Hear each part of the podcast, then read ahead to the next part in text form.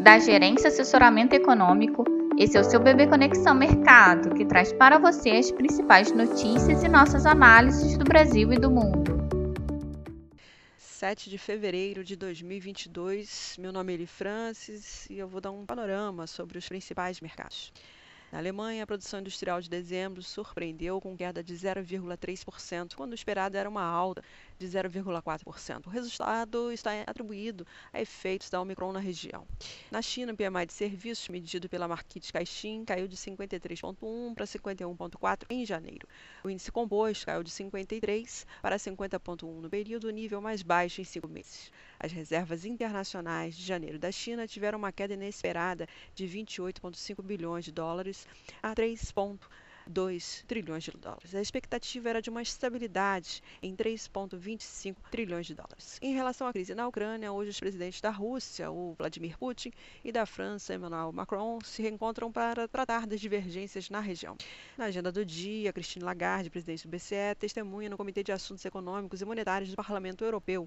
Joe Biden recebe o chanceler alemão Olaf. Para a semana, destaque a inflação consumidor dos PI dos Estados Unidos, cujas expectativas apontam para mais um salto em janeiro, com o núcleo subindo de 5,5% para 5,9%, o que deve pressionar ainda mais as taxas dos treasuries, pela perspectiva de que o Fed precisará ser mais duro e mais rápido na elevação dos juros para conter a inflação.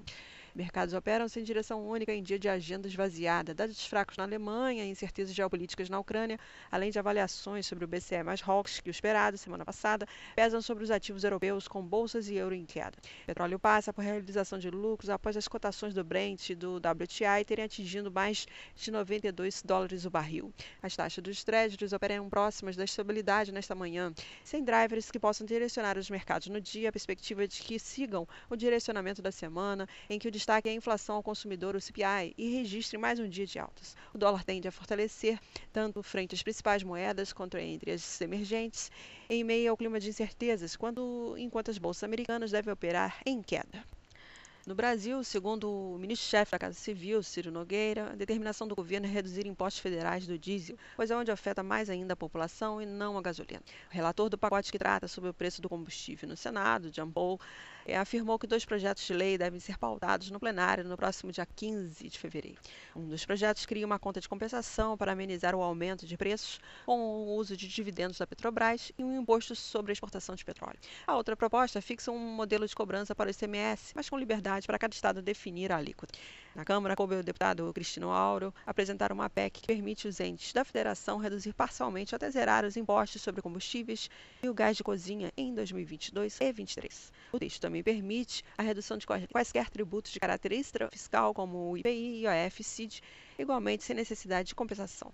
Soma-se a esse conjunto de propostas uma PEC apresentada pelo senador Carlos Favaro com um texto ainda mais amplo que também autoriza o corte de alíquotas de tributos sobre o diesel, gasolina, etanol e gás, sem necessidade de compensação pela perda de receitas.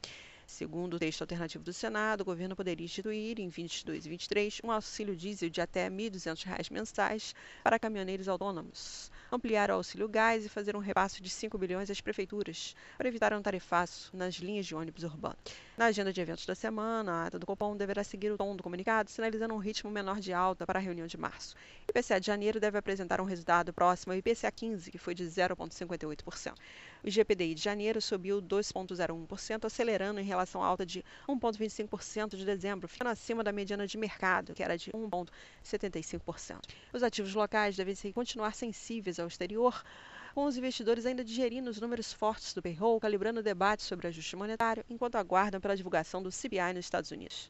No fronte internos, a gente segue monitorando as discussões em torno dos diversos focos de risco fiscal, como a questão dos combustíveis e o reajuste dos servidores públicos, que envolvem as contas de estados e municípios. A questão dos preços dos combustíveis alimenta uma série de propostas que tramitam simultaneamente com fortes pontos polêmicos sobre a ótica fiscal, como a dispensa da compensação exigida pela Lei de Responsabilidade Fiscal. Enquanto a equipe econômica aceita medidas focadas no diesel por projetos de lei, alguns membros da ala política do governo querem ver avançar uma ampla desoneração. Assim, sem grandes novidades no noticiário, no aguardo dos principais drivers da semana, esperamos um ligeiro viés de cautela para os negócios locais, diante dos desafios no quadro externo e na cena local, em especial de natureza fiscal. Esperamos, portanto, dólar em alta, curva de juros em alta e Ibovespa em queda.